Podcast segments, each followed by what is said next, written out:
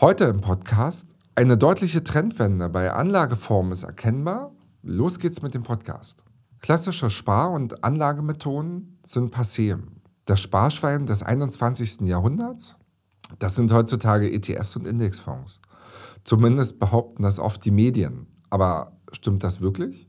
Wir gehen dieser Frage auf den Grund und werfen einen genauen Blick auf die aktuellen Zahlen. Wenn ihr wissen wollt, was dahinter steckt, dann bleibt jetzt dran. Herzlich willkommen zum neuen Podcast vom Sparer zum Investor. Mein Name ist Markus Jurowski und meine Vision ist es, Deutschland zu einem besseren Platz für Anleger zu machen. Ich bin Geschäftsführer der Capri Consult GmbH und mittlerweile seit über 20 Jahren in der Finanzberatung tätig. Wir bauen mit unseren Kunden langfristig hohe bzw. siebenstellige Vermögen auf. Und genau das Wissen möchten wir im Rahmen unseres Podcasts wie auch unseres äh, YouTube-Channels vollkommen kostenfrei an euch weitergeben. Aber lasst uns die deutschen Sparer mal genau betrachten. Das klassische Sparbuch ist ja schon länger nicht mehr in Mode. Die Zinsen für Tagesgeldkonten oder Sparbriefe können mit ihren relativ neuen Konkurrenten, den Indexfonds, nicht lang, wirklich langfristig mithalten. Indexfonds sind im Vergleich zu aktiv verwalteten Aktienfonds kostengünstig und einfach zu handeln. Ihre Beliebtheit ist vermutlich gerade deswegen in den letzten Jahren extrem gestiegen. Und es hat sich auch ein Kostenbewusstsein über die Jahre entwickelt. Tatsächlich hat sich die Zahl der ETF-Sparpläne in Deutschland seit 2016 verzwölffacht. Deutschland steht somit an der Spitze der ETF-Sparer in Europa. Ein wesentlicher Faktor für diesen Beliebtheitsanstieg dürften auch die positiven Renditenaussichten sein. Zwischen 2010 und 2019 erzielte der DAX-ETF eine durchschnittliche Rendite von etwa 8%.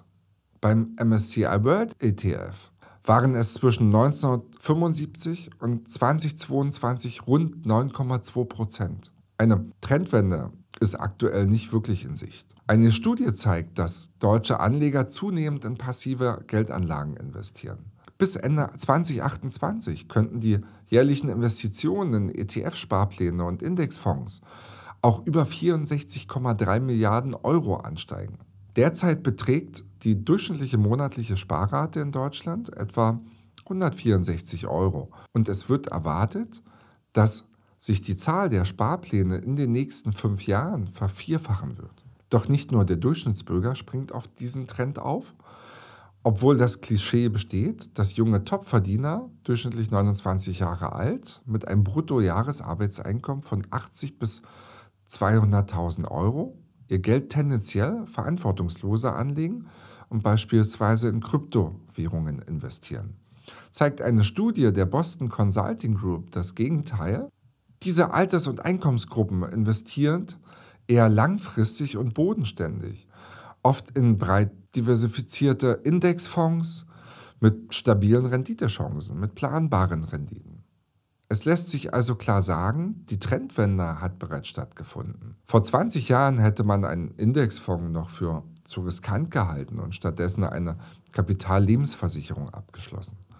Aber Achtung, nicht einmal ETFs und Indexfonds sind immun gegen Volatilität. Auch hier kann es sich lohnen, weiter zu diversifizieren um das persönliche Risiko zu minimieren.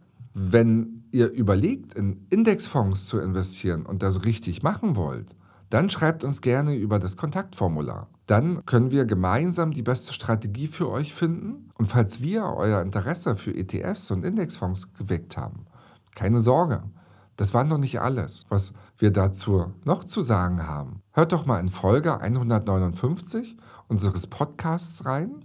Dort verraten wir nämlich drei Tipps, die neue ETF- und Aktienanleger unbedingt beachten sollten.